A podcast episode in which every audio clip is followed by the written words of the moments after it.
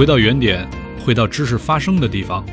喜马拉雅的朋友，你好，欢迎来到人文通识一百讲。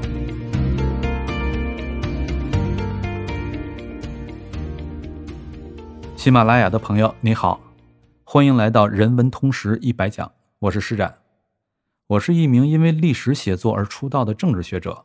我写的那本书，你可能也听说过，叫做《枢纽》。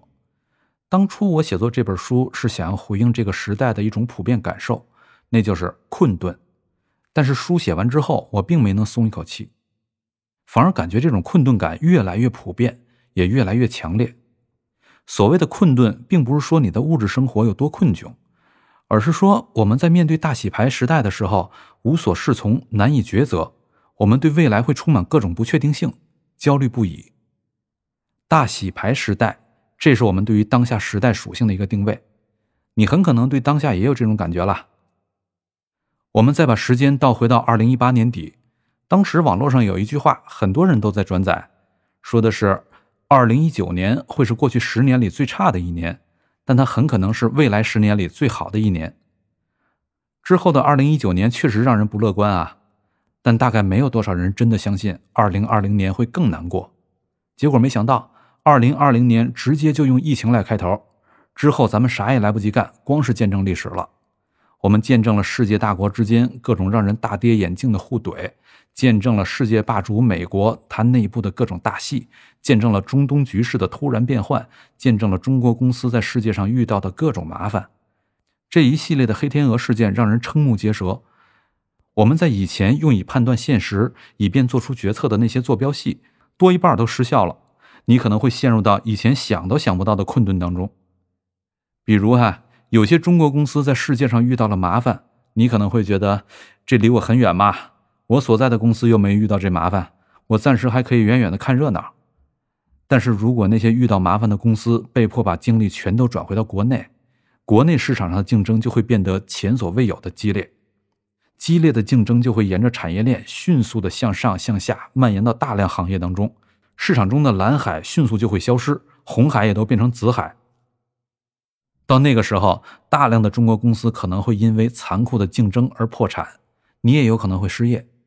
到了这会儿，你还会觉得这些事情离你很远吗？在大洗牌时代，我们每个人都必须学会应对，学会抉择。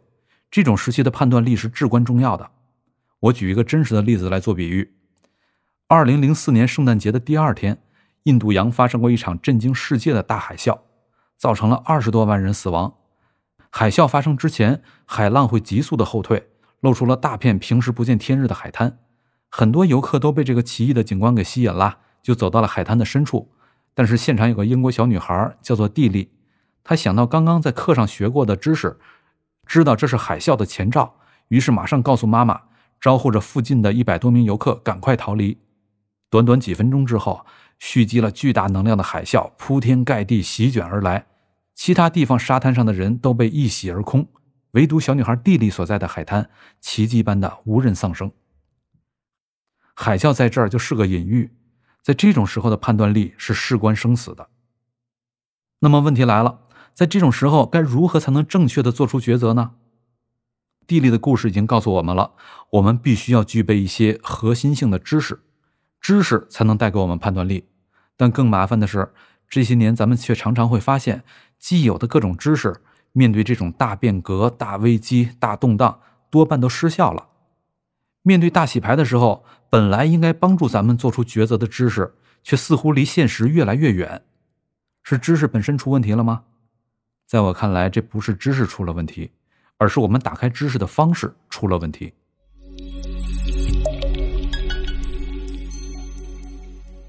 现在对知识的打开方式，经常是各种精致的论文、漂亮的模型。这些模型越精致，对于日常状态的解释力也就越强。但代价是，它离大洗牌时代的现实也就越远。因为大洗牌时代呼唤着一种知识范式的转换。什么是知识范式转换呢？做个类比，就是在二零零七年的六月底发布了第一代的 iPhone。当时手机界的王者是诺基亚，诺基亚可能不会意识到 iPhone 对自己意味着什么。诺基亚仍然会仔细琢磨自己最擅长的功能机该如何做得更加精致，物理按键的布局该如何设计更舒服，等等等等。诺基亚在这方面积累的知识无人能比。只要仍然处在功能机的时代，诺基亚的地位就无可撼动。然而，用不了太久，他就会发现这些知识都没有意义了。手机已经被 iPhone 给重新定义了，功能机的时代被洗牌了。从功能机到智能机，这就是一种范式的转换。诺基亚积累了大量关于功能机的知识，但这类知识积累的越多，它关于手机的理解反倒越会窄化、萎缩，以至于无法适应手机界的大洗牌时代。而今天可不仅仅是手机界。而是整个人类社会都陷入到了大洗牌时代。在大洗牌时代，我们该如何理解这个世界？该如何把握住未来呢？看了诺基亚的例子，你就知道了。我们不能再把精力仅仅放在那些非常精致但也非常窄化了的知识上。我们需要开始对于范式本身进行反思。就像当时的诺基亚，不应该继续琢磨如何让物理按键更好用，而需要开始反思究竟什么才是手机。如何才能进入对范式的反思呢？这就得进入到一种原问题的研究当中。原是元旦的元，在我看来，原问题的这种研究方式也是当下对于知识的正确打开方式。那究竟什么叫原问题呢？还是用诺基亚的例子来打比方。如果当时你是诺基亚的战略部大佬，你就要问一下：为什么要研究物理按键呢？因为要做出更好用的手机嘛。那手机是做什么用的呢？是要帮助人们更便捷的彼此联系嘛？而人们进行联系的目的又是什么呢？彼此联系起来只有通话这一种途径吗？不联系的时候，单个一个人又会有些什么样的需求呢？你还可以继续追问：人类为什么会产生那些需求啊？人到底是在追求什么呀？这些需求是否有跟过去不一样的满足手段呢？手机是否都能实现呢？以及这些满足手段在根本上到底是在满足人的什么需求？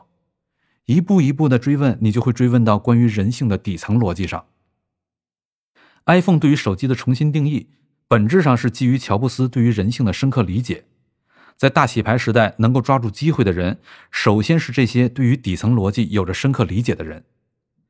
在刚刚的例子中，你会发现，从一个简简单单的现象，可以向下一直追溯，追溯到最基础的层面，达到了最底层。但从另一个角度看，这又是追溯到了统摄一切的逻辑，达到了最顶层。这样一种研究方法，它不断的向至广大而尽精微进行追问，这就是原问题的研究方法。原问题的研究方法之所以能达到这个效果，是因为我们追溯到了知识的原点，追溯到了知识发生的地方。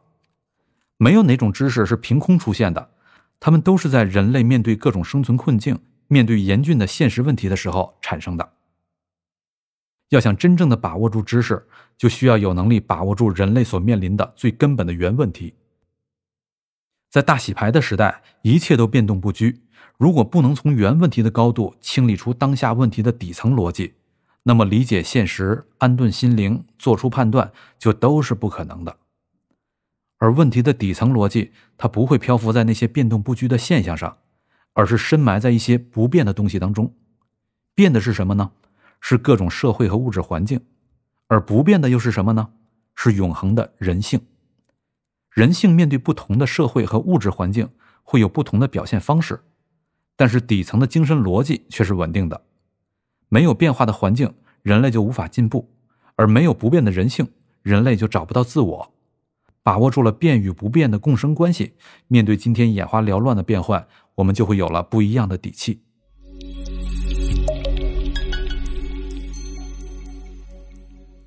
所以，我们这门原问题课程，它并不是几门学科通识课的简单拼盘，而是在一种全新的研究方法之下，对于人类的知识所做的一种全新呈现与梳理，要为正在展开的大洗牌时代做好准备。那么，为什么在这门课里面会选择这七个学科呢？它们彼此之间又是什么关系呢？这就与原问题的成长史脱离不了关系了。人类最初脱离于动物界之后。第一次开始懂得了什么叫做死亡，随即人类就陷入到了不可抑制的恐惧当中。这就是人类最初面对的最大的原问题。人类需要找到办法，获得勇气，以便直面这种恐惧。于是，人类最初的知识形态——宗教就浮现出来了。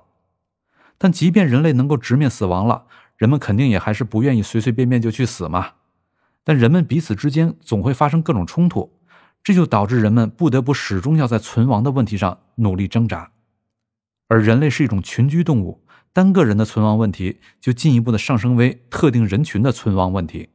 而解决这个问题的钥匙，在权力，也就是 power 当中。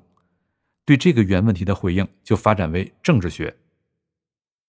权力它只能靠压服的办法来解决冲突，但没人能确保自己永远是最强者，并且哪怕你是最强者，也有打盹的时候嘛。而打盹的那一刻，就是最强者变为最弱者的一刻。所以，只要是以力量来决胜，人类就永远无法获得安宁。直到人类能够找到以规则来决胜的办法，才会开始获得安宁的秩序。对这个原问题的回应。就发展成为法学。规则不仅能用来解决冲突，同样能用来解决和平交易的问题。它对生死很有用，对生活同样也很有用。交易的过程就是人们对于效用不同的东西进行选择的过程。如何选择呢？这就涉及到对于各种效用的均衡。对这个问题的回应就发展成为经济学。人们逐渐发现，不和平的冲突与和平的交易，其实在共同推动着人类聚合成为一体，向前共生着演化发展。而这样一种聚合、共生、演化的过程，内在的机理究竟是什么呢？说不清楚这个问题，也就无法摆脱困顿蒙圈的状态。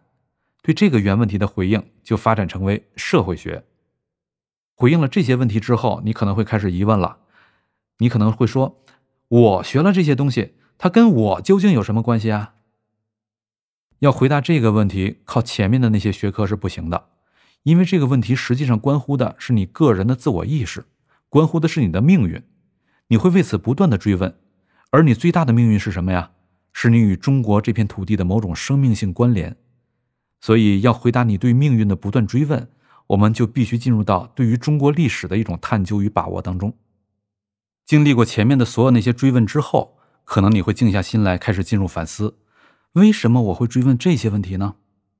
这是因为人类有一种天生的好奇心，想要去追根究底，这也是人类与动物最本质的区别之一。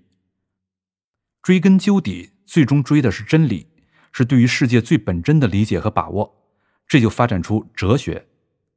按说，哲学是继宗教之后人类最初也最重要的知识成果，但为什么我们把它安排在最后一个板块呢？这是因为哲学既要努力去追问真理，还要追问一个二阶问题，就是我们在如何追问真理。这个二阶问题是一个涵括一切的思维方法论。所以各个学科发展到最后都会进入到某种哲学层面。这也是为什么我们想要在探讨了各种学科视角的原问题之后，再回到原问题的原问题，就是哲学。以上就是我对于这门课当中为何会有如此的七个学科板块的解释。